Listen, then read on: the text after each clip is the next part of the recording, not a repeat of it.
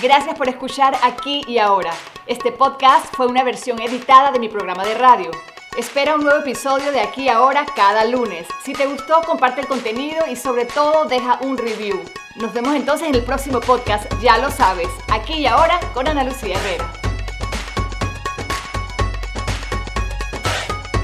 Hola, hola, bienvenidos sean todos aquí y ahora, como siempre, su servidora. Ana Lucía Herrera. Tú tenías que decir Sandra Piccinini. Ay, yo te estoy presentando a ti. Sandra Piccinini y Ana Lucía Herrera, como siempre, trayendo temas de apertura de conciencia. La idea es como darnos cuenta a ver si después queremos transformar, ¿no? Así es. Yo creo que hay gente que no tiene interés de transformar en este momento y eso también está bien. Dicen que a todo mundo le cae la tabla en algún momento, ¿no? Así es. A todo el mundo nos llega nuestro momento. Exactamente. Y bueno, el tema de hoy es súper interesante, es súper polémico, yo creo.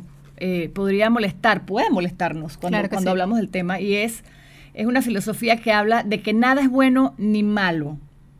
Nada es bueno ni malo.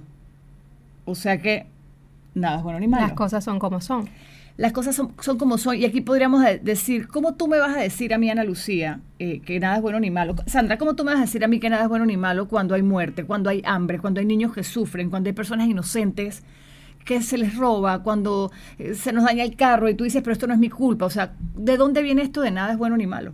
Es súper difícil de dar una explicación al respecto. Lo poco que he ido estudiando es que debemos experimentar eh, todo en la vida. Entonces, si no existen esas cosas que nos duelen, que nos parecen difíciles, no podría existir también aquello que nos parece bueno en la vida. Exactamente, es un tema como de polaridades, ¿no? Para, para que exista el blanco tiene que existir el negro, para que exista arriba. Tiene que existir abajo. Y que arriba tenga sentido, sí.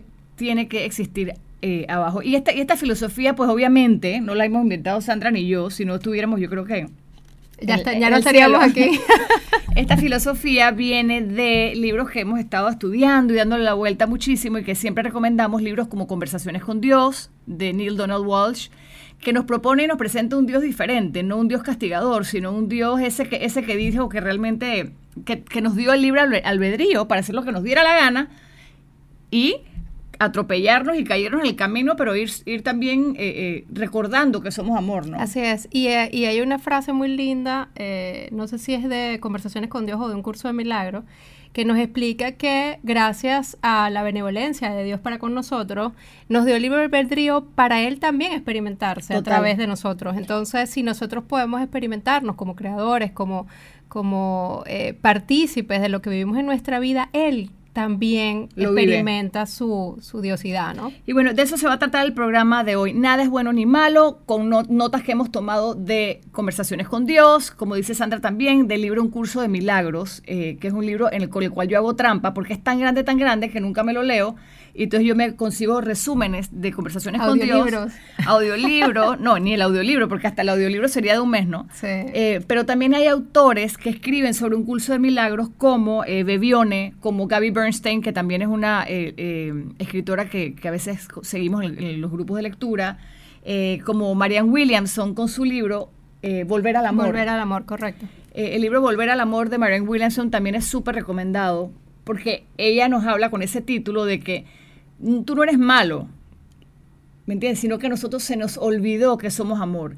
Y la idea no es venir aquí al universo o a este planeta a crecer, es venir aquí a recordarnos que somos amor. Y ellos dicen, no, es que no es que tienes que aprender, aquí tú no vienes a aprender, Dios, Correcto. No, Dios no te está castigando, es que Él te pone a vivir experiencias, una vida y otra vida y una vez y otra vez y vuelves a caer en el mismo hueco las veces que sea necesario para que te recuerdes cómo se actúa desde el amor, para volver a ser esa esencia de amor que somos. Y lo bonito de esto es que esto no es reciente, Ana, no es, no es, un, no es un concepto, es un concepto que tiene muchísimos años y buscando un poco de material para el programa, leí una cita de William Shakespeare que me encantó, que él decía que nada es bueno ni malo, es el pensamiento que lo hace así.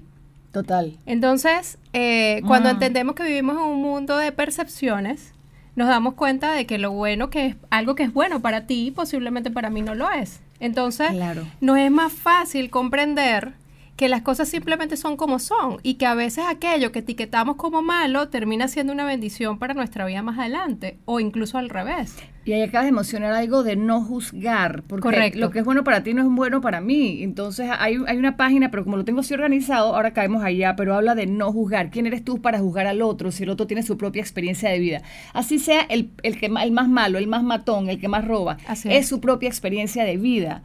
Y tiene que, algo muy lindo también que dicen estos libros, que a veces da rabia o, o molesta o dices no puede ser, pero que para, para que exista un doctor tiene que existir un enfermo. Una enfermedad, correcto. Para que exista el policía tiene que existir el ladrón. Para que exista, eh, ¿me entiendes? El- el- la, la escasez o, la- o la abundancia tiene que existir la escasez para poderlo entender. Exactamente. Y Porque bueno, además allí también hay un ejemplo que lo, que lo presenta muy claro. Si estamos, si estamos en un, en un túnel muy oscuro y no encu- hemos visto la luz, ¿cómo podríamos ser luz? O sea, no- tenemos que pasar por un, por un momento de oscuridad para entender la luz. Es- exactamente. Y bueno, este, este fragmento lo agarro de un libro muy interesante que vi anoche y copié y dice, Dios no hace distinción entre el bien y el mal, pues los dos son instrumentos de su evolución como ser inmortal e inconmensurable, eh, como creador del universo. No solo eh, para la evolución del espíritu del hombre, sino también para la propia evolución de Dios, lo que tú acabas de decir, ¿no? Así Porque es. Dios existe a través de nosotros eh, y aquí viene una historia muy linda. ¿Te acuerdas? Una, una historia muy linda que sol. no la del sol, la de la bola de carne que explota, ¿te ah, acuerdas? sí, no? la ola de carne que Eh, correcto. y, y dice que somos pequeñas experiencias de Dios, separados por diferentes puntos de vista, ¿no? Imagínense que Dios es este todo grandotote, fuerte, enorme, no sé, Dios es Dios, esta fuerza, ¿no? Hay una energía, no lo sé, o un hombre, no sé qué es Dios, pero Dios es este Dios. Y Dios explota en miles de pedazos. Sandra es un pedazo, por eso se dice que Sandra está hecha imagen y semejanza de Dios. Yo soy otra parte de Dios, tú eres otra parte de Dios. Somos mini, mini, micro pedacitos de Dios que Dios manda a este plano es. a vivir experiencias. Entonces él manda a Sandra y la manda Rubia y la manda eh, a a y la manda Perdón, que aquí tuve un problema con, con la cuestión. En fin, Dios manda a Sandra a vivir las experiencias de Sandra, pero también manda a una persona que, que actúa totalmente diferente a Sandra. Entonces manda al bueno, manda al malo, manda al que come mucho, manda al que no come, manda al niño, manda al adulto. Me explico, para él vivir experiencias a través de nosotros. Así es, y ahí entra un concepto que no sé si lo tienes en tus apuntes, Ana, eh, muy interesante, que es el acuerdo que hacemos antes de venir a este plano, ¿no? Eh, para aquellos lo- de los que creemos en la reencarnación y de los que sabemos que venimos a esta vida a experimentarnos una y otra vez hasta que cumplimos todos nuestros propósitos eh, o nuestros aprendizajes, está, está este concepto tan bonito de los acuerdos entre almas, ¿no? Sí. Eh, porque de alguna forma las situaciones más rudas y más difíciles de la vida les ponen un toque de benevolencia cuando entendemos que, eh, por ejemplo, en situaciones tan duras como el asesinato de una persona, esa persona hizo un acuerdo con esa alma antes de venir a este plano para, para hacer ese papel tan rudo, tan difícil, y que esa persona pudiera experimentarse a través de ese acto que entre ambos acordaron, ¿no? Y eso, y eso es, como- es lo, que, lo que explica es difícil de, de entender. Yo creo como que hagamos como un ejemplo. Vamos a suponer Sí. que Sandra y yo nos encontramos en, en la otra vida, no sé en dónde. Sí. Tú y yo nos encontramos como almas, desde el ser, desde la esencia, desde el amor. Y yo me encuentro con Sandra. Oye, Sandra, hola. Pero ella no es Sandra, es esta, es esta esencia, es su alma pura, ¿no? Así es. Y le digo, oye, este, tú podrías por favor encontrarte conmigo en nuestra siguiente vida y hacer el papel de la mujer que, Que me, me roba roba mis marido. hijos. No, que me, o sea, que me roba el marido. Ajá. Porque yo necesito vivir eso. Eso, eso en mi, en mi alma total, en mi, en mi- sabe que es una experiencia de vida. Quizás es en ese difícil. caso, quizás en ese caso tú necesitas aprender eh, el desapego, por ejemplo. Y yo vengo a enseñarte O experimentarme yo misma con el dolor, Claro, ¿no? claro, experimentarte tú misma, pero yo soy ese personaje que te va a ayudar a ti a aprender a desapegarte a través de esa experiencia que es robarte a tu marido. O aprender sobre el odio y también dejar el odio atrás. Correcto. Y, y es, es complicado, ¿no? Como que quién pediría algo así, ¿no? Es ¿Quién pediría- complicado, es complicado, pero desde esa posición nos es mucho más sencillo entender que nada es bueno ni, na- ni malo, sino que todo proviene de un acuerdo previo en donde hay, hay una comunión entre lo que está eh, predeterminado a suceder y lo que termina sucediendo. De alguna manera, Sandra, entonces, con, con eso que acabas de decir, es como si todos somos actores en la vida de los demás. Así es. Tú viniste a jugar un papel en mi vida y por eso dicen que a veces viajamos con las mismas personas, ¿no? Es Como Sí. que, ay, tu esposo quizás fue tu hijo, tu mamá fue tu tía o tu hermanita, no sé. Pero es como si tú eres una, tú eres una actriz que yo contraté en mi vida para, para, hacer el papel de Sandra. Lo que pasa es que en este momento, claro, cuando entramos al juego, porque dice que esto es un juego, pues a mí ya, no, ya yo no me acuerdo, no tendría gracia, ¿no? Así es. Y al mismo tiempo lo que te dicen estos libros, o lo que te ofrece esta filosofía es invitarte a, vamos a hacer el juego para que tú te recuerdes que debes volver al amor y que tú eres la esencia y eres amor, ¿no? Eh, algo también bien lindo que estábamos hablando, mira, dice, eh, Dios explotan muchos espíritus, suficientes partes de mí como para conocerse a sí mismo, le está hablando de él, ¿no? Así y para experimentarse. Fuiste creado a imagen y semejanza de Dios, cada alma es, eh, es una maestra.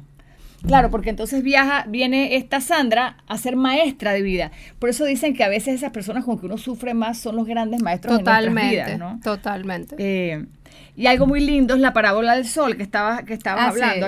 aquí, la tengo un poquito, ¿no? Eh, y les cuento, ahorita tú decías, Sandra, como que, bueno, ¿cómo yo sé si soy oscuridad si todo es oscuridad a mi alrededor? Entonces hay una parábola del sol muy linda en donde una lucecita estaba en el sol, pero el sol estaba lleno de lucecitas, todos eran lucecitas, entonces ella era una vela dentro del sol. Claro que ella era luz y le preguntaba a los otros amiguitos, sí, somos luz. Y tú, luz. Y somos luz. Y todos están felices porque eran luz y el sol éramos luz. Pero entonces la lucecita está dije, pero en verdad esto qué es? Porque yo veo que todo el mundo es igual a mí. No lo entendía, claro. ¿Cómo me conozco? O sea, ¿cómo me puedo ver si todo lo que veo es igual a mí? Entonces, lo que hace el sol, en este caso lo que hace Dios, es, es que le dice, bueno, te voy a mandar a la oscuridad. Ella, él manda la velita esta, lo manda a la oscuridad para que experimente. Experimente su luz. Exactamente. Su propia luz. Y no la luz del compañero ni la luz del sol en, su totalidad, sino su propia luz. Exactamente. Claro, y ya como luz parada frente a esta oscuridad, ya tiene un punto de referencia, ya tiene este un punto de comparación en donde puedes entender, ah, es que yo soy luz, es que yo soy buena, es que yo soy linda, es que yo soy grande, es que yo soy chiquita, es que yo soy mala, lo que sea que seamos, ¿no? Por eso, y bajo esta bajo esta parábola tan linda es que tiene que existir el malo y nada es malo ni bueno, para que exista el bueno. Así es. O las situaciones que nos enseñan en la vida. Exactamente. Y es como, vuelvo y digo, cuando, cuando nos vamos a, temas de hambre, temas de, violaciones, y temas de injusticia, tantas que, que, se cometen en el mundo, este caótico, pues, pues nos quedamos como que... Y ahí entra en juego mucho la aceptación, ¿no? Porque la aceptación de lo que es te permite también no etiquetar, sino simplemente entender que lo que te está sucediendo es, es así porque tiene que ser así. No, no, no buscar esa, esa polaridad buena o mala, sino simplemente entender que lo que te sucede, te tiene que suceder y aceptarlo en tu vida te permite fluir con el resultado, ¿no? Y como parte de un plan mayor que probablemente tú mismo que no comprendes. Eh, cuando estabas eh, en esencia del amor. Dice, no has venido a la vida a aprender nada, porque uno dice que Dios te, te pone los chascos para ver si aprendes. Y hay mucha gente que dice eso de que la escuela, de que esto es una escuela y nos ponen exámenes una y otra vez, eso no es así. Pero, exacto, yo digo que te ponen el examen, pero es para ver si nos recordamos. Es solamente para recordar que No has venido a la vida a aprender, sino a recordar, a vivir y a vivir hasta que te des cuenta y te recuerdes de que somos amor en esencia. Es que llevándolo al ejemplo que has puesto ahorita de la luz, la luz no ha tenido que aprender a ser luz cuando fue a la oscuridad. ¿Me explico? Sino a darse cuenta de que Sino a darse cuenta, o sea, en ese momento de oscuridad se dio cuenta que era luz. Entonces realmente no, tiene, no tenemos que aprender nada. Simplemente tenemos que recordar quiénes somos desde el momento en el que venimos a este plano para poder desde ese conocimiento de nosotros mismos entonces ser realmente un ser humano, ¿no? O sea, experimentarnos en nuestro ser.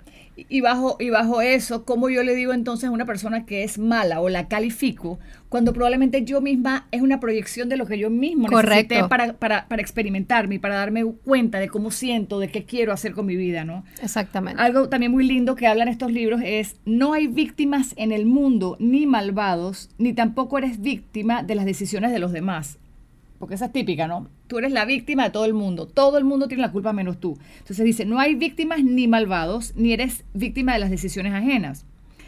En un determinado nivel, tú has creado todo aquello que aborreces. Eso está difícil. Dice que uno crea todo lo que tú odias, tú misma lo creas, al haberlo creado y al haberlo elegido. Porque tú yo no elegí esto, pero de alguna manera sí lo elegimos para habernos experimentado, ¿no? Este es un nivel muy avanzado de pensamiento al cual acceden los maestros. Eh, ya solo cuando son capaces de aceptar la responsabilidad de todo pueden adquirir la capacidad de cambiar una parte. Y aquí quiero comentar algo que vi la vez pasada en un post cuando pasó lo de Australia, que se morían los canguros y los koalas. Sí. Alguien decía, dije, bueno, pero es que eso no es mi responsabilidad. Cuando, cuando nadie es responsable de algo, quiere decir que todos somos responsables.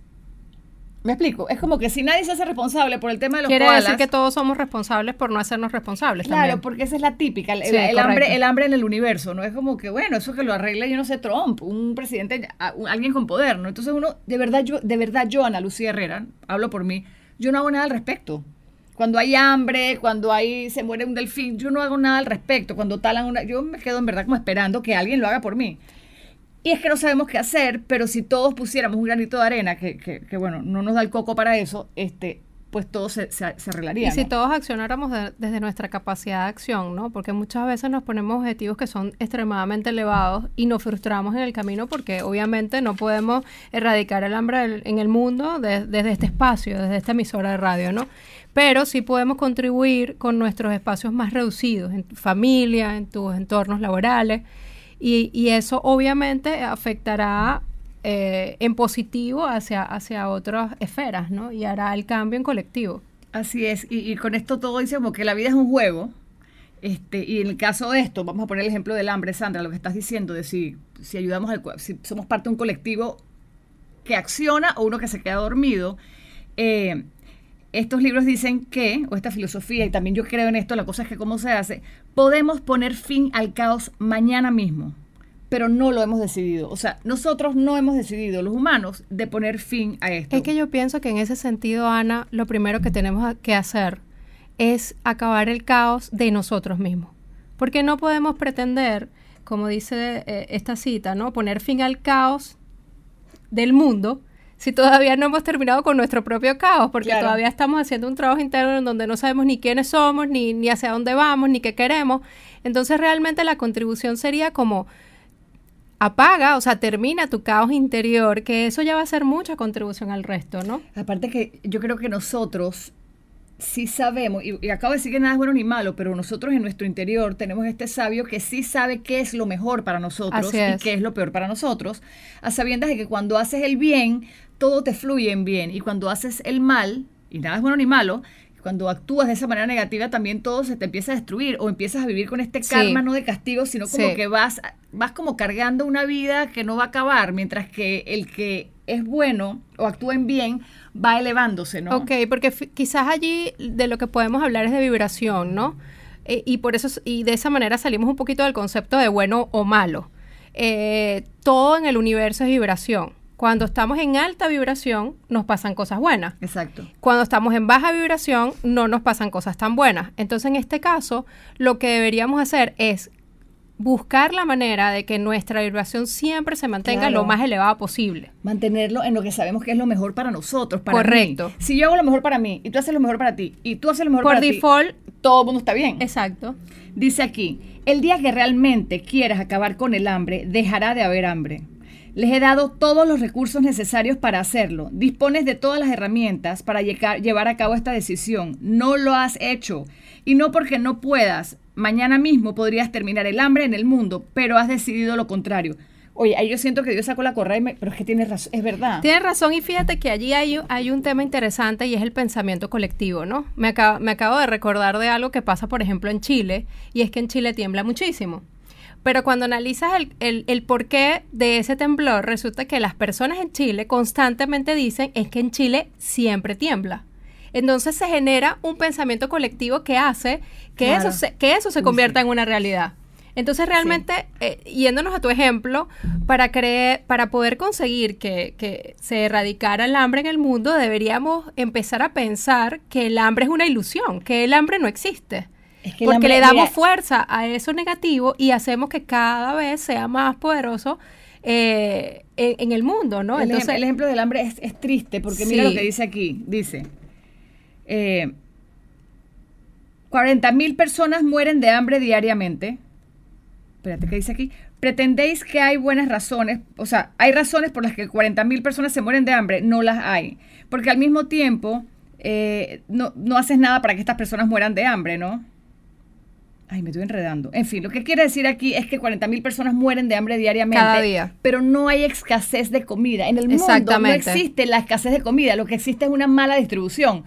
Porque ahora tú y yo nos vamos y nos comemos un platonzón, porque gracias a Dios somos de los privilegiados, y Sí. dejamos un pedazo o comemos en exceso. ¿Me entiendes? No nos sabemos distribuir, no, no compartimos. El, el caso de la comida es, es increíble. Hay mucha gente que muere de hambre y hay muchos que se están dando el banquete. Y hay muy, poco, muy poca conciencia al respecto. Claro, es que no tenemos la conciencia de contribuir, no tenemos esa conciencia de unidad. Si todos estuviéramos claros en que somos uno, que somos la misma parte de la molécula del ADN de Dios, Así que sí, porque somos estos hijitos, todos somos ese ADN de Dios. Pues entonces yo, cuando traen un pastel aquí a la mesa, yo voy a procurar de que tú tengas también un pedazo, porque ella también soy yo.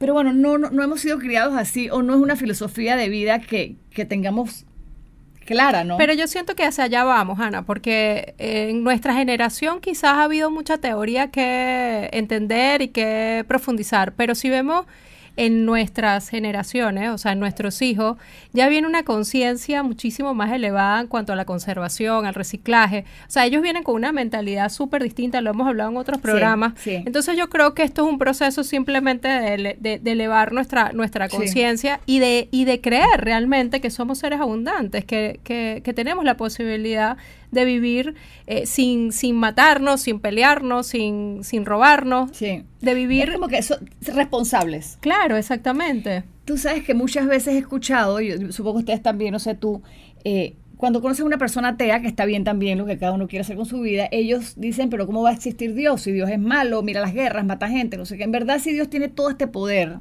Sí. ¿cómo es que pasan cosas tan tristes en el mundo, no? Y aquí él dice, en este libro dice, muchos me culpan a mí de todo como si yo fuera un Dios bromista o malo, ¿no? Eh, por ejemplo, con el tema del medio ambiente o de la violencia de la naturaleza. Y dice, son ustedes mismos quienes han creado esta broma, ¿no? Los que han hecho esto, ustedes son los crueles.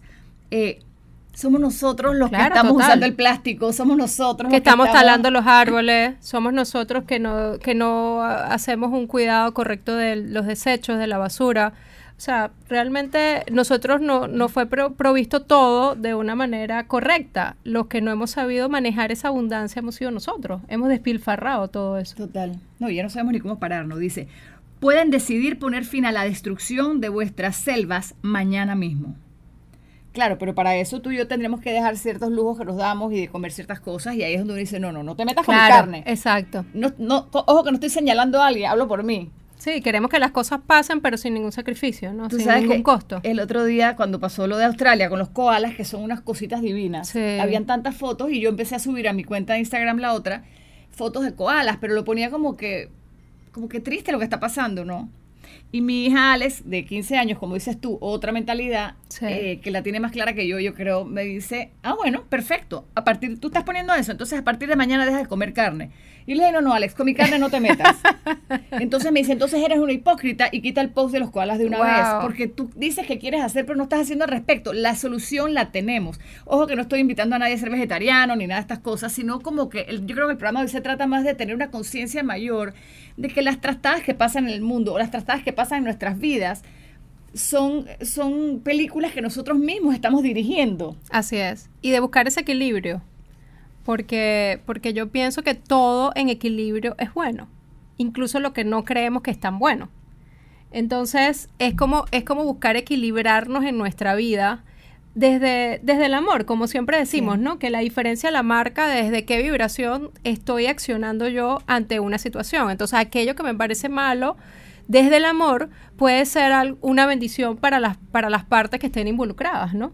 Y, y ahí entran muchas decisiones difíciles como divorcios, separaciones, eh, distanciamientos. Muchas veces lo hacemos desde, el- desde la posición violenta, desde el ego, desde el ya no me quieres o este tipo de situaciones, o lo podemos hacer desde el amor entendiendo lo que realmente somos y Claro. poder decidir desde esa posición, ¿no? Así es, así es. Dice también, no decidi- decidir también es, no, no decidir, también es decidir cuando Así nadie es. es. responsable. Todos somos responsables. Los maestros son aquellos que han elegido solo el amor. En cualquier caso, un maestro escoge el amor. En cualquier momento y en cualquier circunstancia, un maestro escoge el Así amor. es. Eh, a ver qué más tengo por acá de las anotaciones que hice. Les recuerdo que si se quieren enredar más con este tema, mentira, si quieren aclarar más el tema, es buscar el libro que me encanta. Conversaciones con Dios. Y también está Volver al Amor de Marian Williamson. Y si lo quieren más complicado todavía, pero más chévere todavía, buscarse un curso, de milagros. así eh, es. Eh, estos son libros que, si ustedes ven, yo los tengo subrayado, y Sandra también los tenemos subrayado por todos lados, y todavía sigo encontrando cosas, y todavía sigo entendiendo cosas que probablemente de la tercera leída no había entendido, ¿no? Y lo lindo de esto, Ana, es pensar que somos una obra sin terminar. Eso lo dice mucho ah. Dios, ¿no? Somos una obra en construcción. A pesar de que vinimos con todas las facultades, vinimos eh, abundantes, vinimos perfectos y maravillosos, en este andar de recordar, estamos en un, en un constante trabajo interior de esa obra de arte. Entonces es lindo verlo desde esa perspectiva, porque si no, entonces cuando la obra esté culminada ya no estamos haciendo nada acá. Ahora, pero mira lo que dices tú, ¿no? Cuando uno está buscando, es para poder recordarlo, uno va en crecimiento. Así es. Y sí es cierto, y no está mal que hay personas que no están en crecimiento porque sencillamente están dormidas al, despertar, ¿no? Que sencillamente van viviendo, yo siempre digo, vas a trabajar, te cepillas los dientes, duermes, comes y vuelves y te acuestas. En y automático. Vives en automático eh, y no te das cuenta, o sea, del ser, ¿no? Eh, vives como esa lucecita que vivía en el sol y no estaba observándose a ella misma, ella tuvo que ir a experimentarse, ¿no? Y entonces dice hay que hacer una pregunta, bueno, entonces, ¿cómo hago para recordar que soy amor? ¿Cómo hago para darme cuenta que soy amor? Y lo que habla este libro dice, busca el silencio, silencia al mundo exterior, porque vivimos pendientes del mundo exterior, lo cual es más fácil que escuchar para adentro. Entonces, busca el silencio, preocúpate eh, por... no te preocupes más por la realidad externa, ya que con ella difícilmente puedes viajar hacia, hacia tu interior. Entonces aquí la recomendación del libro es silencio, exterior, vamos a empezar a mirar hacia adentro, ¿no? Y además diría atreverse a eh, cuestionarlo todo. Porque, y, cuestionarte todo también. Claro, cuestionarte y cuestionarlo. ¿Por qué? Porque muchas veces hemos caído en ese juego de lo que me dijeron, de lo que yo aprendí, de lo que es bueno y de lo que es malo. Pero es que analizándolo en otras culturas, por ejemplo, tener dos mujeres, un solo hombre, está bien visto, es bueno en nuestra cultura estaría mal visto. Entonces realmente cuestionarnos a nosotros mismos y aquellas cosas que hemos aceptado por tantos años, yo creo que es también un paso importante para poder llegar a ese, a ese punto medio, ¿no? Sí, y ahí volvemos un poco al, tema de juzgar, ¿no? Así es. Eh, y yo había apuntado algo bien interesante y no sé dónde lo, dónde Pero claro, para eso tenemos que atrevernos, ¿no? Tiene que haber, tiene que haber valentía, porque no es un paso fácil porque de, alguna manera se te van a ir todas tus estructuras, Ana. Se te va a ir todo lo conocido. te desarmas. Te desarmas y vas a tener que volver a armar, armarte con todo aquello que vas descubriendo que es bueno y que es no tan bueno para ti. No como viene preestablecido de una sociedad o de unos padres o de unos maestros, etcétera. Sí, parar y preguntarte si realmente yo actúo y pienso así porque yo pienso así o porque me lo dijeron mis amigos. Correcto. Dice, nada es bueno ni malo, no juzgar, todo tiene un fin y es parte de un camino o un plan maestro de Dios, aunque nosotros estamos en una posición quizás tan chiquitita que es difícil verlo desde arriba. Yo me imagino que él tendrá como, como un mapa encima, ¿no? Un mapa gigante. Y ahí entra un concepto buenísimo que es soltar y confiar, que es una cosa que a nosotros nos cuesta terriblemente por, el, por la necesidad de controlar. Entonces, soltar y confiar nos hace, nos hace fluir, nos hace sentirnos más libres eh, en, las, situaciones que vamos viviendo y eso nos genera también muchísima tranquilidad. Con lo que dice Sandra, dice César Cawarban, dice Ana Lucía y Sandra, una de las cosas más importantes es eliminar, esto me encanta, eliminen todo lo que pudieron haber aprendido de la sociedad en tu casa, lo que te dijo mamá y papá, ir adentro de ti en ese silencio sin ningún tipo de aprendizaje como un software en blanco, claro, es, es, volver desde cero, ¿no? Es, es poder ser un lienzo en blanco y empieza a pintar tu propio cuadro, ¿me entiendes? Así es. No el que te dijeron que estaba de moda, ¿no? Aquí mira esto dice, pregunta el libro, esta es una pregunta. Dices entonces que no debo sentirme mal al pensar que los niños mueren de hambre en África o la, violencia y la injusticia en América o del terremoto que mandó a, mató a centenares de personas. Y contesta Dios, en el mundo de Dios no existen los debo o los no debo. Haz lo que quieras hacer. En otras palabras, haz lo que te dé la gana. Así es. Haz aquello que constituya tu reflejo, aquello que te represente como una versión más magnífica de ti mismo. Si quieres sentirte mal, siéntete mal, exacto. Pero no juzgues ni condenes porque tú no sabes por lo que están, puesto que no, puesto que no sabes por qué ocurren las cosas ni con qué fin. Aparte que yo tampoco sé por qué tú actúas de esa manera. Claro, no estamos en la posición de las otras personas, no hemos vivido sus experiencias, porque además, si lo vemos como hablábamos al principio, que nuestras realidades provienen de nuestras percepciones y de nuestros conocimientos y de nuestros aprendizajes, es imposible que tú y yo seamos tan iguales como para yo saber en qué, posición estás tú ante una situación. Bueno, pero aparte imagínese que todos Además fuéramos que pereza, iguales, ¿no? correcto, no aprenderíamos nada porque ya seríamos todos como una calcomanía. Pero es bonito, este punto es bien interesante, el de no juzgar. Vamos a suponer que yo veo, Sandra, que tú actúas de una manera de la cual yo no estoy de acuerdo. Es como que yo no estoy en tus zapatos, yo no conozco tu, tu infancia. Tu historia. Así sí, y no conozco cómo te sientes, ¿me entiendes? Muchas veces somos muy poco, somos muy poco benevolentes ante esas situaciones. Solamente vemos el pedazo que nos toca sin mirar todo lo que hay detrás de esa situación, ¿no? Mira lo que dice acá. Y recuerda esto, aquello que te condenes, te, que condenes te condenará y un día serás aquello que juzgas. Miren, señores, eso es tan cierto. Cuando uno señala, te tiras tres dedos para atrás. Es que yo algo firme. Decir que, mira, a mí es como que yo juzgarte a ti es para que yo lo haga mañana. La, vida da tantas vueltas que hoy yo digo que Sandra es de lo peor porque hizo tal cosa y mañana la vida me va a poner en la misma situación. Entenderé probablemente Ah, ya entiendo. Entonces no juzguemos. Cada quien tiene su propio camino de vida y sus propias razones para elegir lo que está haciendo. Y si se estrellan, también es parte de su, de su experiencia. ¿no? Y ahí entra una frasecita corta, maravillosa, con mucho poder, que es todo es como eres. Todo es como eres.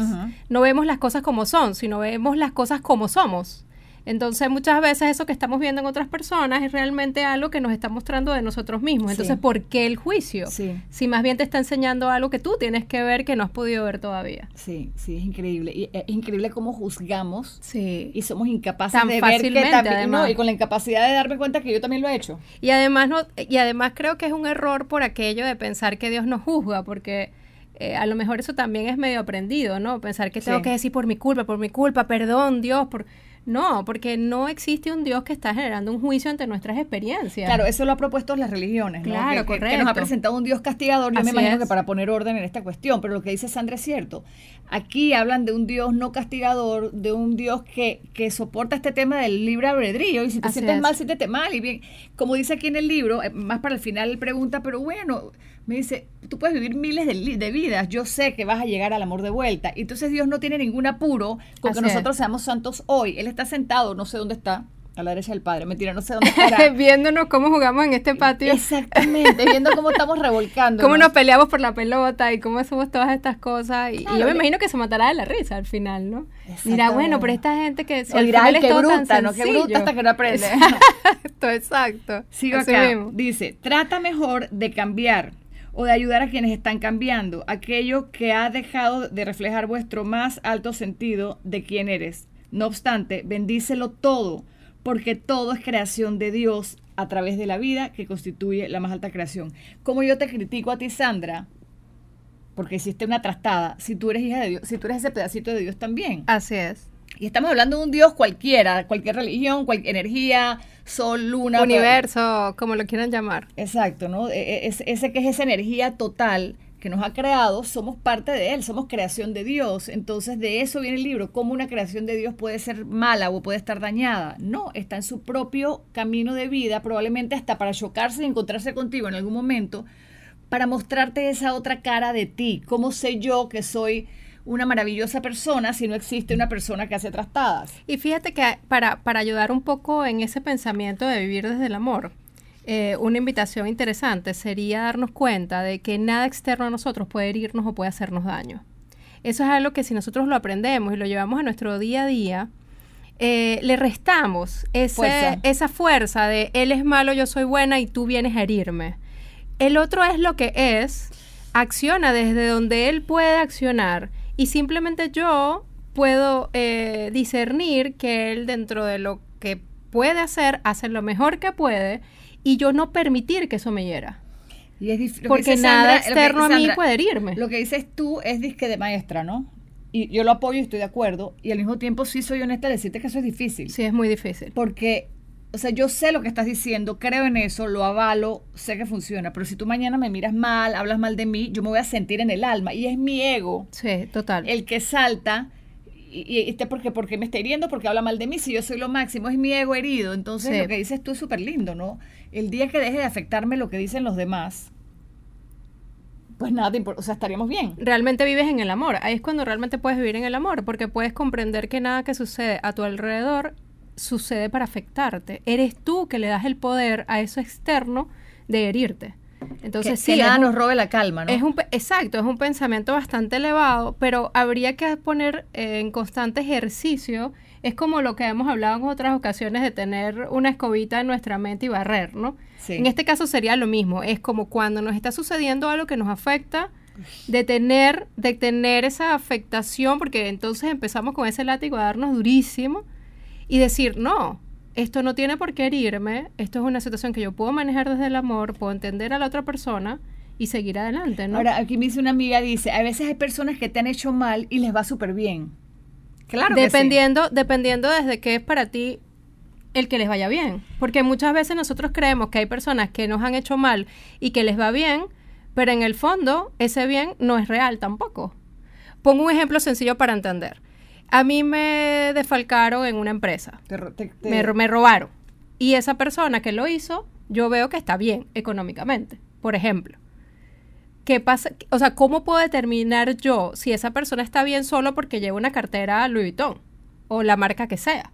que manifieste su posición económica. A lo mejor esa persona está destruida interiormente, está a punto de tirarse un puente y yo estoy creyendo que está fantásticamente. Y a eso, Sandra, otra vez me estás hablando de lo externo a ti. Mi pregunta para ti sería, cuando te hicieron ese robo en esa empresa, cuando te hicieron ese defalco, ¿cuál fue tu aprendizaje? Lo que pasa es que, ay, no es que él me hizo mal. Es salir de esas cosas y ver para adentro, ¿no? Sí, una persona te hizo daño y le está yendo bien, le se ganó la lotería, tiene cinco novios, maravilloso. Ese es el problema de él. Pero para ti, ¿Qué significa que esa persona te haya hecho daño? ¿Qué aprendes tú de esto? ¿Cómo creces tú como persona? ¿Cómo te fortalece? Así es, claro. El momento, ¿Qué despierta en ti? Claro, el momento es terrible, pasas por un momento muy oscuro, pero cuando lo puedes ver con calma, cuando puedes controlar tus emociones, realmente puedes conseguir un aprendizaje de eso. Quizás en ese momento o, en este momento puede ser no ser tan confiada y, y validar antes de hacer ciertas cosas en este mundo terrenal, ¿sí? No, no manejarnos todo el tiempo como por allá arriba. Entonces siempre va a haber un aprendizaje después de una situación tan dura como esa, pero no, pero no podemos etiquetar que esa persona ahora le va mejor que a mí, porque eso no es una realidad. Pero ahora yo te hago una pregunta súper chévere. ¿Quiere decir entonces que queremos que a esa persona le vaya mal? No. Porque, pero generalmente... No, pero vamos a contestar honestamente. O sea, si tú no, pues tú no y yo te puedo creer, está bien. Pero cuando, pero da rabia que una persona te haga daño, entonces uno dice... Cuando te enteras que está mal, te entra como un respirito. o sea, y después, exactamente, entonces ahí yo creo que el trabajo también trabaja, no, no, sé si la palabra es envidia, por la palabra envidia es fea y sí, ¿no? Trabaja que, su camino de vida es diferente, ¿no? Es también mirar hacia ti. Eh, es cuando yo vamos a suponer que, una persona termina una relación, me botan del trabajo y a la empresa le empieza a ir mejor que cuando yo estaba. Claro que me encantaría que la empresa se vaya a pique porque yo soy tan importante y yo era la más inteligente de la empresa y yo era la de mejores ideas. Pero si te das cuenta, nuevamente estamos hablando de mi ego que necesitaba ser alimentado para demostrarme lo cuán maravillosa que yo era. Entonces, la pregunta otra vez es, cuando te deja ese marido, cuando te peleaste con tu amiga, realmente en el fondo pareciera que es que acaso tú querías que le fuera mal a la otra persona. Cuando decimos, ay, pero a esa persona le va bien, realmente queremos que le vaya mal. No queremos que le vaya mal, o sea, en, verdad yo creo que... Es que en el fondo, volviendo a lo mismo... Amor, ¿no? si vas al claro, porque lo acabas de decir hace un momento, si yo, si yo deseo que a esa persona le vaya mal, en parte estoy deseándome a mí mal porque somos todos uno. Entonces, si yo te deseo mal a ti, eh, por default voy a tener mal yo también. Claro. Pero ese concepto sí está como que... Pero es un concepto... No lo tenemos muy, muy aprendido, ¿no? Sí, claro. Es parte de, del aprendizaje que nos, que nos supone muchos dolores, pero que, que desde... Mira, al final, cuando lo vemos desde esa perspectiva, prácticamente quedan muy pocas cosas las que pueden herirnos en realidad. Tú sabes que por ponerte un ejemplo, Sandra, vamos a suponer, acabo de inventar un ejemplo, vamos a suponer que Dios es este cuerpo, ¿no? Es esta, este cuerpo gigante y nosotros somos pedacitos de sangre y moléculas de ese gran torrente sanguíneo. Quiere decir que si esta sangre, este pedacito de, no sé, eres un ADN, no sé qué eres tú, un glóbulo blanco, si el glóbulo que está al lado mío está enfermo, va a enfermar a mi cuerpo también. Totalmente. Entonces, nos, no entendemos que en efecto sí somos parte de esta molécula o de este cuerpo o de esta energía todo eso, si supiéramos que todos somos parte de la cuestión, yo necesito que a ti te vaya bien para que a mí me vaya bien. Claro, es el ejemplo del, cuerpo humano. O sea, la mano derecha no está agua. Exacto. Así es, la mano derecha no está aislada de la izquierda, eh, pertenece a un todo, aunque por momentos las veamos separadas. Entonces lo que, lo que habría que cambiar allí es la percepción de separación que todos tenemos. Porque en realidad no estamos separados. Entonces, un, algo que afecta a otra persona me afecta a mí también. Sí, e, es como, sí, es, que nos han enseñado a decir que esto es mío. Claro, es mío. a poseer, a controlar. también nos han enseñado mucho desde la escuela, o desde que eres chiquito con tus hermanitos, es quién es el mejor del salón, quién se gana la mejor nota. Sí, y, no es que esté, yo no sé, no, no creo que esté mal tratar de hacer las cosas bien y, tener una sana competencia, pero llegamos a, a convertirnos en este ser egoico en donde quiere ganar él solo y quiere todos los pedazos buenos para él y quiere estar feliz él y se olvida de que, de que para que haya una energía en buena vibra general tu entorno tiene que estar bien también, porque si no eres un, eh, o sea, eres un, eres alguien incompleto.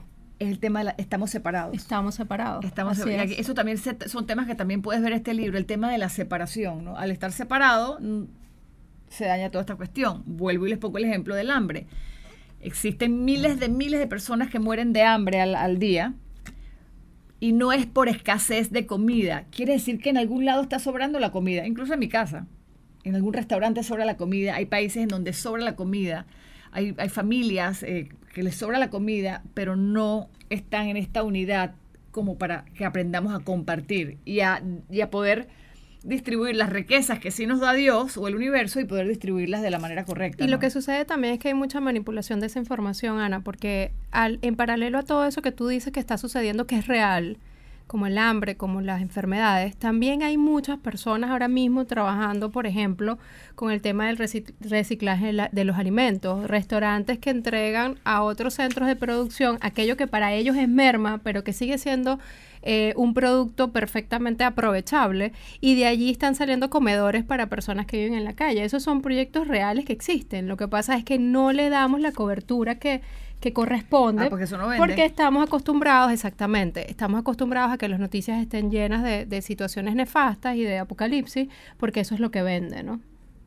Acá tengo otra nota que dice, nunca... Mm, espérate, ¿qué? Ah, bueno, aquí habla del libro albedrío otra vez en esta página, ¿no?